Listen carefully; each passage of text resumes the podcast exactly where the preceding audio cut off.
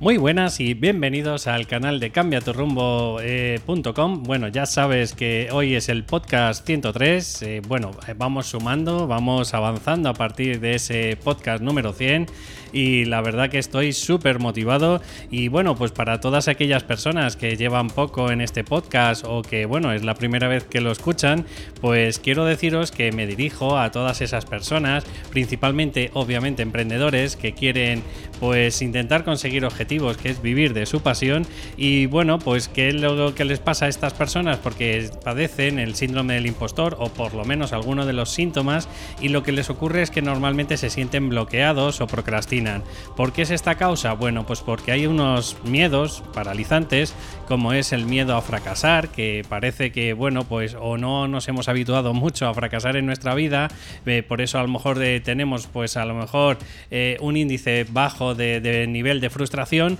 o bien puede ser ocasionado, pues porque hemos fracasado alguna de las veces en nuestra vida, pues bastante serio, y tenemos nuestro subconsciente que nos está protegiendo, pues para que no nos vuelva a ocurrir.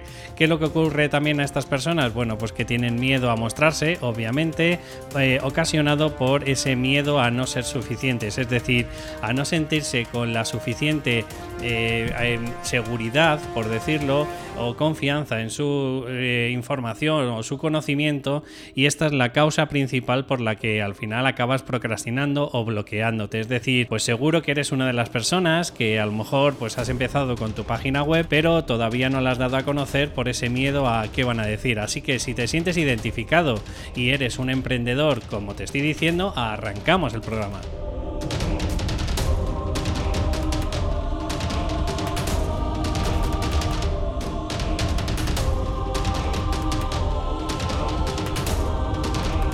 Pues ya estamos otra vez por aquí y bueno, hoy quiero como siempre intentar transmitirte pues un conocimiento, unas ideas, unos tips que espero que te ayuden en cierta medida pues a este síndrome, a esta parálisis o por lo menos te dé algunas pautas de por dónde tienes que ir tirando pues para que, sientas que, no estás procrastinando y que no estás eh, entre comillas perdiendo el tiempo, ¿no? Probablemente eres, si estás escuchando estos podcasts, eres de las personas que te encantan analizar las situaciones, analizar pues eh, los problemas, eh, probablemente las tomas de decisiones, las meditas, imaginas cómo puedes mejorarlo, reanalizas nuevas ideas y visualizas cómo quedarían después, pero eh, si nos enfocamos en lo que tiene que ver con la acción, pues poca chicha, ¿verdad?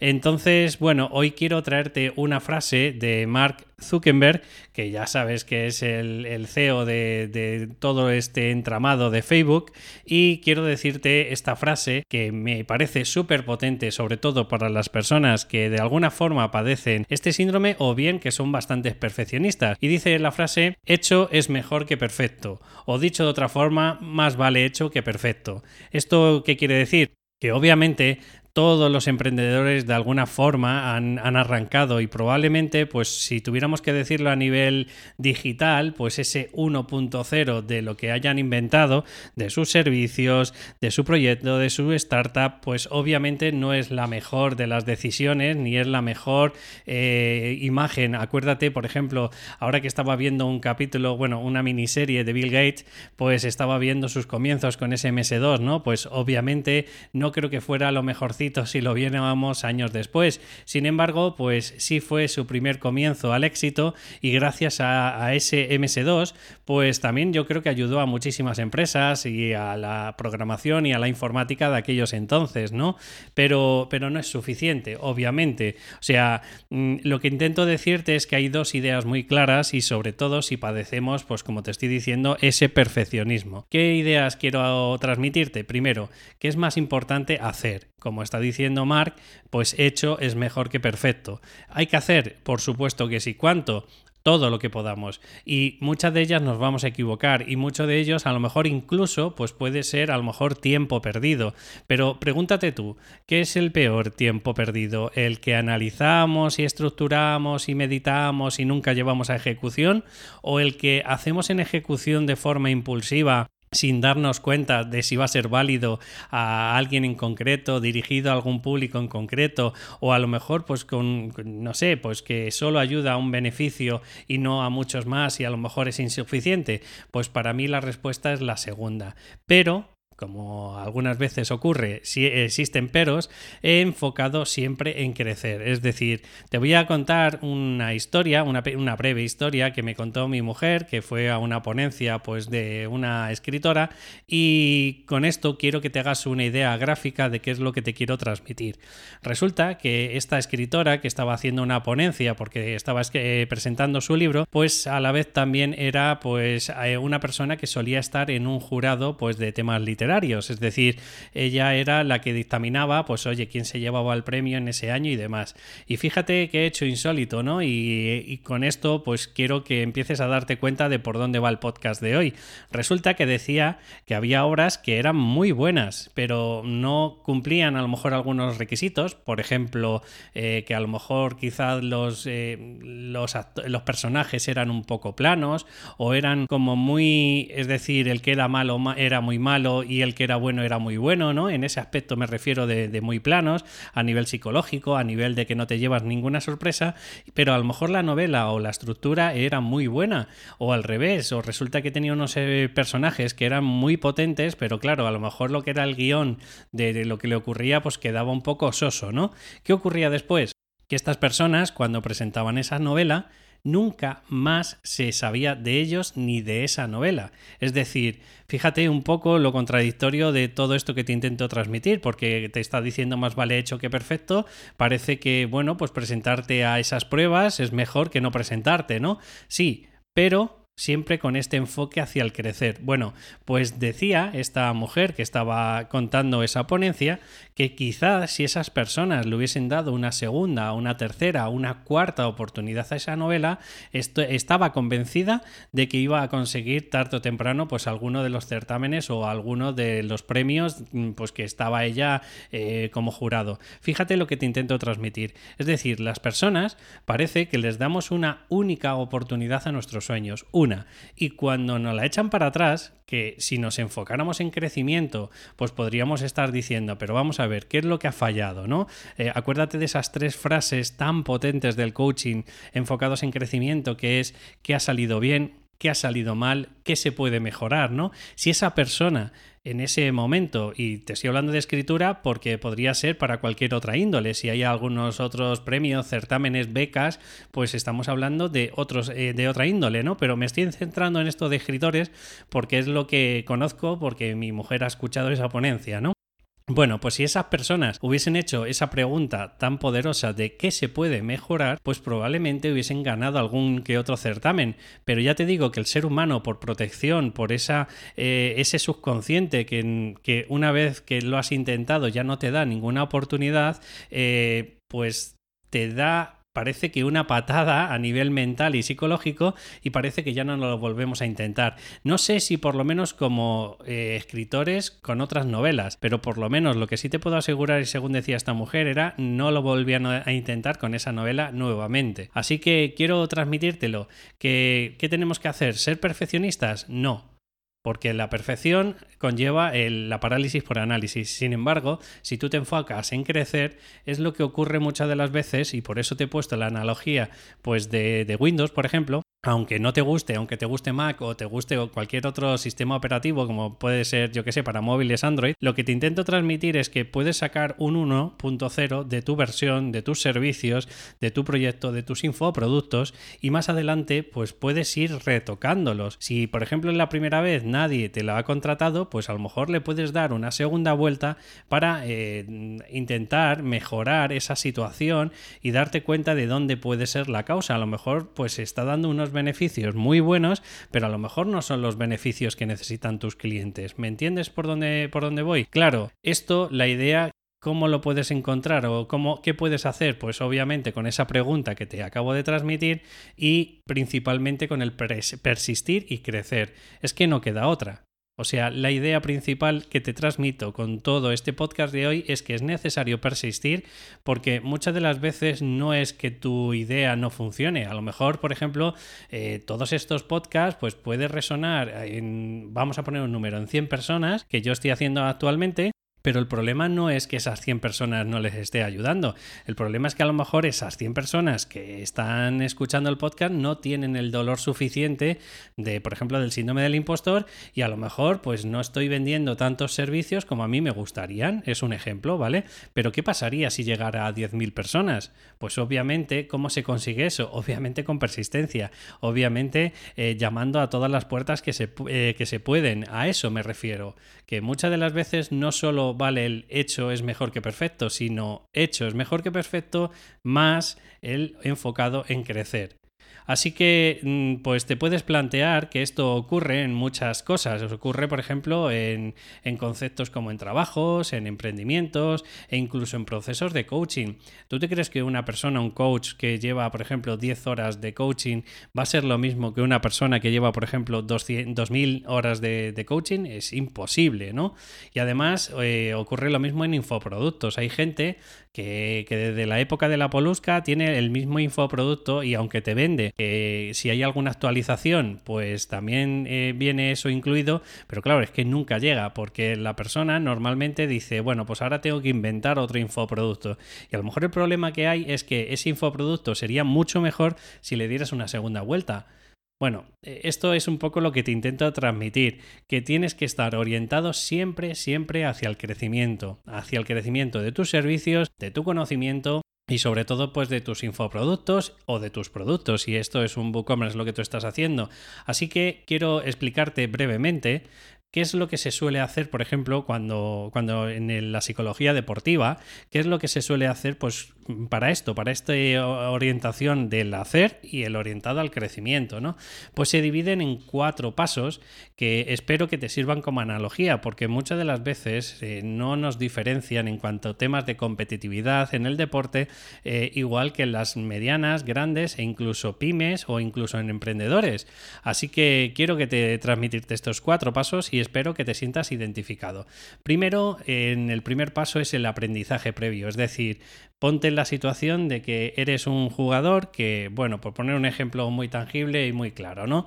Eh, eres muy bueno, pero utilizas en el baloncesto, por ejemplo, utilizas solo la mano derecha, porque la izquierda, bueno, pues obviamente como no te has sentido nunca cómodo de manejarla porque no es tu mano buena, pues has acabado de dejándole de utilizar. Pues cuando llegas a, equipos más grandes o, o, ya te estás convirtiendo en una persona más orientada hacia el senior que no, por ejemplo, hacia los juniors, pues te hacen un aprendizaje previo. ¿Y qué aprendizaje? Pues obviamente hacer lo mismo que haces con la mano derecha, pues te enseñan exactamente igual a hacerla con la mano izquierda. ¿Y qué es lo que ocurre después de ese aprendizaje? Como podría ser, eh, yo qué sé, sacarte una formación de coaching.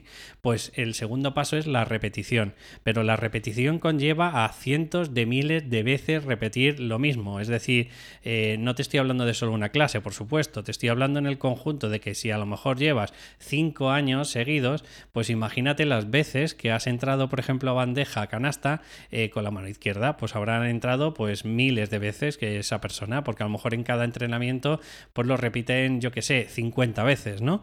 Bueno, pues a esto es a lo que yo intento transmitirte con este punto y como analogía en tu emprendimiento, pues tendrás que repetir tantas veces como sea necesario y además es que esto es un continuo, esto no es un no acabar. Tú piensas que cuando entrenan cualquier deportista constantemente, que entre la semana está entrenando eso mismo. Y si hay algo, pues por ejemplo, que no está bien pulido, pues probablemente su entrenador le transmita ese, ese punto que tendrá que seguir puliendo. En el nivel 3 estamos ya hablando de utilizar entrenamiento en condiciones de, de competición, es decir, en condiciones estresantes. ¿Qué es lo que hacen las personas cuando ya han pasado el aprendizaje y la repetición? Bueno, pues como esto, por ejemplo, que me estoy centrando son en deportes de competición, también podría ser tenis, pádel, eh, lo que se te imaginen, ¿no? Cualquier deporte que sea de competición. Pues te ponen situaciones adversas para que el jugador poquito a poco se vaya haciendo a esas situaciones adversas. Te pongo un ejemplo. Imagínate que vas a empezar este año por primera vez la competición y lo que le hace el entrenador normalmente es que se imaginen los jugadores, por ejemplo, que van con un gol por debajo eh, en el partido, ¿no? Pues tienen que intentar tensionarse, concentrarse, intentar presionar más al equipo contrario, pues para que de alguna forma, por lo menos, igualen el partido. O en el baloncesto, pues a lo mejor ocurre que te le dice el entrenador, venga, pues vais 10 puntos por debajo. Pues vamos a generar un poquito de estrés y de tensión, pues para que la persona eh, le, implique o, le imprima un poquito más de, eh, pues eso, de, tensión, de estar eh, completamente focalizado en mejorar, en, en intentar que, oye, pues que presionar más al equipo contrario, ¿vale? Pues esto puede ocurrir perfectamente en, por ejemplo, si tú tuvieras que hacer una ponencia o tuvieras que hacer, por ejemplo, una charla, un taller, eh, pues probablemente te podrías hacer entrenamiento en las condiciones de la competición. Es decir, pues podrías ponerte, imagínate si tu ponencia dura dos horas, pues podrías ponerte situaciones como ¿qué ocurre si no me da tiempo a todo lo que tenía preparado? O ¿qué ocurre al revés? Si voy tan rápido hablando que al final me he quedado sin ideas y me sobran 15 minutos, ¿no? Bueno, pues esas condiciones te van a ayudar a que te vayas preparando día a día y por lo menos eh, te vas acostumbrando y no vas teniendo ese estrés, esa ansiedad que producen pues, las, eh, las condiciones de competición, que en este caso, en tu caso, serían pues de las charlas, de las ponencias o mm, de cualquier cosa. O imagínate si estás dando pues una terapia en concreto individual, pues ponte en la situación de qué ocurriría si llevas, por ejemplo, 20 minutos de retraso, ¿no? En esa, en esa eh, sesión que tienes que dar y ponte que tuvieras dos sesiones más después, pues a lo mejor tendrías que buscar alternativas o tendrías que hacer cosas en definitiva eh, diferentes. Y en el deporte suele haber un cuarto nivel y último que suelen ser preparaciones específicas de la competición. ¿Esto qué quiere decir? Pues que obviamente en el anterior es a nivel general, es decir, como tú sabes que los deportes, por, lo, por ejemplo, de grupo, suelen ser en, el que suelen jugar toda la semana, los fines de semana, pues una vez a lo mejor en casa y otra en contra, pues te suelen meter a nivel general condiciones de competiciones estresantes en general. Pero claro, luego llega el día de la competición de hoy día no sé cuánto, del calendario no sé qué, con el equipo no sé cuánto, y en ese punto sí que tienen que preparar específicamente lo que ocurre en esa situación. ¿Esto que, cómo te vale a ti? Bueno, pues utilizando la misma analogía, no es lo mismo dar una charla, un taller, que a lo mejor prepararte, a lo, eh, pues yo qué sé, pues un curso de fin de semana. Pues obviamente lo que te aconsejo es que según la situación que tengas, pues te invito a que hagas una cosa u otra. O si tuvieras que, por ejemplo, hacer tu primer podcast, o hacer una entrevista, pues esto también te viene eh, con las condiciones de competición, ¿no? Pues también podrías ensayar esa entrevista que te van a hacer y, por ejemplo, prepararte pues algunas frases modelo que cuando no sabes por dónde salir o cuando, por ejemplo, la persona pues te ha contado algo y tú, como estás nervioso, pues te has quedado bloqueado, pues podrías utilizar esas estrategias, esas dos o tres frases que te habrías preparado como modelo, como, como ensayo, ¿vale? Pues en situaciones en el que no sé qué decir. Estas son unas técnicas bastante buenas, estos cuatro pasos que se utilizan muy mucho en el deporte, pero eh, si te fijas, esto te, te va llevando al más vale hecho que perfecto, eh, acompañado, perdón, de crecimiento. Y esto vas a ir notando, bueno, de hecho, si tú escuchas muchas de las veces los primeros podcasts míos, probablemente pues habrá una notable diferencia. Es decir, antes tenía muchas coletillas, ahora cada vez pues voy implementando pues a, nivel racional intento acordarme de que hay ciertas coletillas que no debo utilizar, etcétera, etcétera. Bueno, pues todo esto es gracias a el hacer porque ya sabes que ya llevo 103 podcasts, y el pensar en crecer, y el pensar en meditar las cosas que me salen mal y cómo las puedo mejorar. Espero que te hayan gustado el podcast de hoy. Y como siempre te intento decir que si es así, primero que ya sabes que si mis servicios quieres saber más información sobre ello, sabes que a través de tres sesiones vas a mejorar y vas a ampliar mucho más que a lo mejor incluso pues en procesos de tres o seis meses en el mundo del coaching, porque el Psyche es, es otra historia, ¿vale? Eh, y puedes escribirme perfectamente a david.cambiaturrumbo.com. Y segundo, si no te molesta y si crees que ha sido un contenido de valor, pues por favor dame una valoración de 5 estrellas si me lo haces a través de iTunes o un me gusta, un comentario si lo haces en plataformas a través como es. Así que nos escuchamos en el próximo programa. Hasta luego.